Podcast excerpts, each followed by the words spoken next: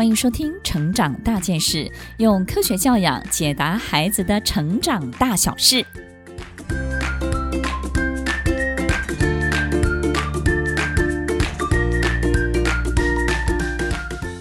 其分享的主题是我的孩子常跌倒，撞倒东西怎么办呢？其实孩子在很多时候让我们非常担心，不是这些东西有没有坏掉，是我们的孩子经常会受伤，而很多时候是回到家后才发现他受伤，那他也没有发现他自己有任何受伤的这个部位，然后还是照玩、照念书、照上学。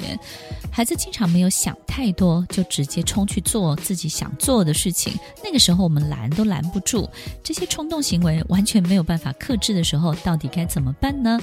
尤其很多时候，我们可能会发现孩子的平衡感不是很好，拿东西呢东倒西歪，但是有时候你要帮他，他也很固执，不让你帮忙。你指导他该怎么拿，该怎么取用，他的肢体僵硬呢？他再怎么练习，他都没有弹性。那这个时候又该怎么办？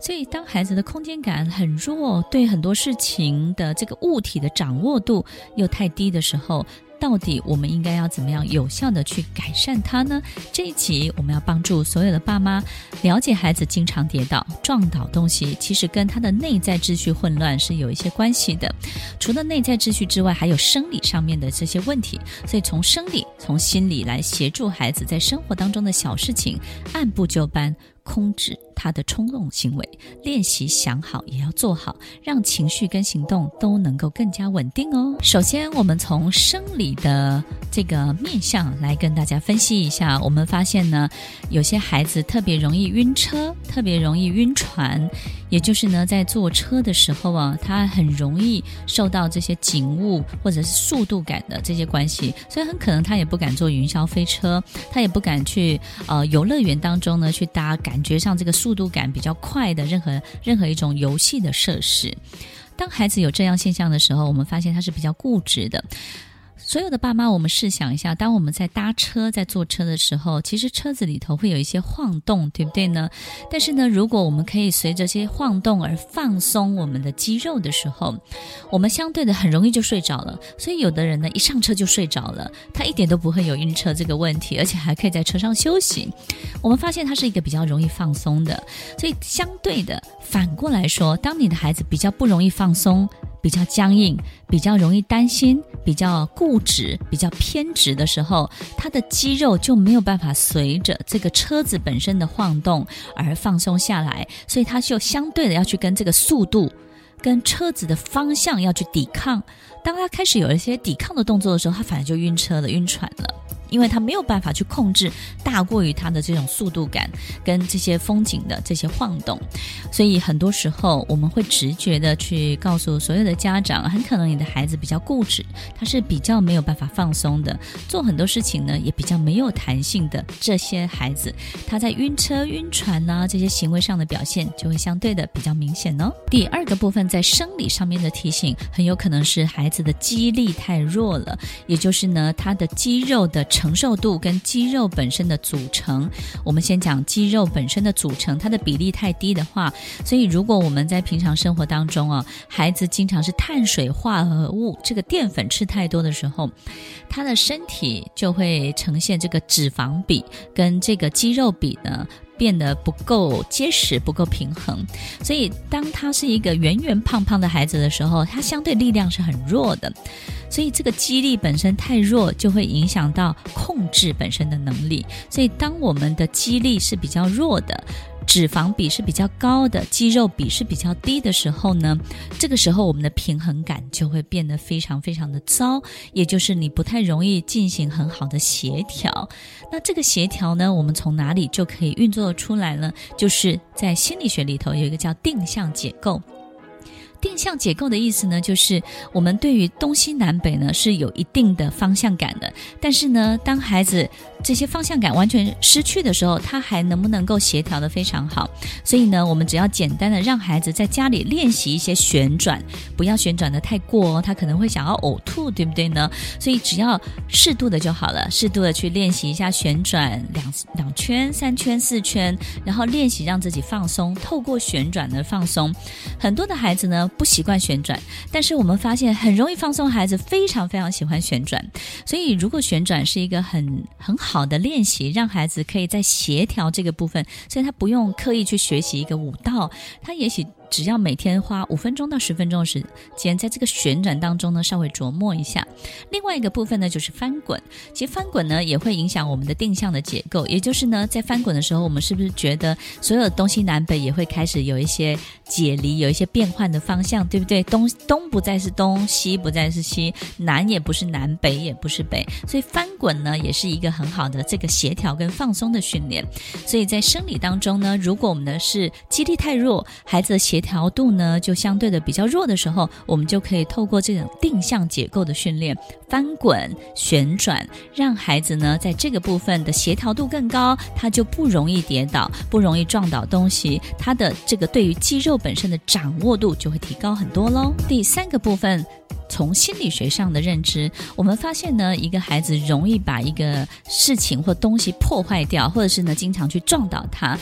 很多时候是因为我们不知道去拿捏这个力道，对不对？那有时候我们会觉得说，哎哎，你小心一点，你小力一点，你能不能够注意一点？其实他没有办法去衡量的。那这个时候我们应该怎么做呢？也就是孩子对于一个事情本身的完整的行为了解太少，所以其实这个东西呢，要完成它，比如说我们要吃一个饭，其实不是只有拿碗，对不对？我们要同时拿筷子，我们必须要让一个完整的行为的强弱要把它分解得非常好。好，所以当一件事情呢，也许有十个动作，我们帮助孩子在完成这个十个动作的时候呢，标注强弱中等，强中弱，弱中强，他就知道哦，什么东西要轻一点，什么东西要强一点。让他知道这里头的节奏跟频率是什么，一个完整的行为跟动作，在许多的教学系统，对于三到六岁的孩子，对于完成一个完整的行为跟动作，其实是相当相当注重的。好比我们有一个跳箱子的训练，有一个跳沙坑的这个训练，这些训练呢，都是跑的时候强度要多高，跳的时候你要控制什么，到定点的时候你要控制的东西是不一样的。所以呢，从跑步到跳沙坑，三个动作，三个不同的指令，三个不同的协调度，但是它是一个完整的行为。像这样的练习，我们要经常的做，带孩子在经历这些过程当中去拿捏所有的强中弱的每一个节奏跟频率哦。第二个部分的心理层面是什么呢？就是可能我们的孩子呢有一个好强的性格，有一个逞强的性格。那么逞强跟好强的性格的孩子，他就喜欢所有一切事情是同步发生的。也就是呢，我希望本来一件事情是循序渐进，一接二，二接三，三接四，四接五。但是呢，逞强跟这个好强的孩子呢，就会希望一二三四五，他必须要同时发生。同时存在，我希望一次同时看见他。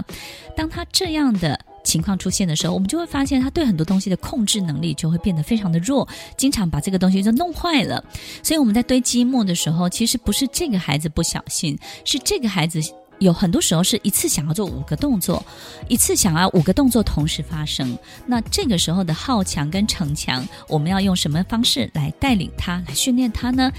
所有爸妈一定要记得，模拟演练，在你出手之前模拟演练，在你动手之前模拟演练，在你不断不断的想要让自己所有的结果开始到结果一下子同时发生的时候，你要让他在静止动作、静止的状态当中不断的模拟演练，等到他模拟很多次、演练很多次的时候。他再开始动作，你会发现他就会循序渐进了。所以这样的心理性格，我们要特别注意哦。很多时候不是只是因为他想要冲动，想要这么做，是因为他性格里头有一种逞强好强，希望所有的事情同时发生。最后一个提醒就是，当身高呢是比较高的孩子的时候，在他三到到六岁的时候，我们不容易知道这个孩子以后会长到一八零，长到两百公分，我们不太清楚他以后会挑高。到什么样的程度，但是这个时候我们可以注意他，他一定是脚长手长，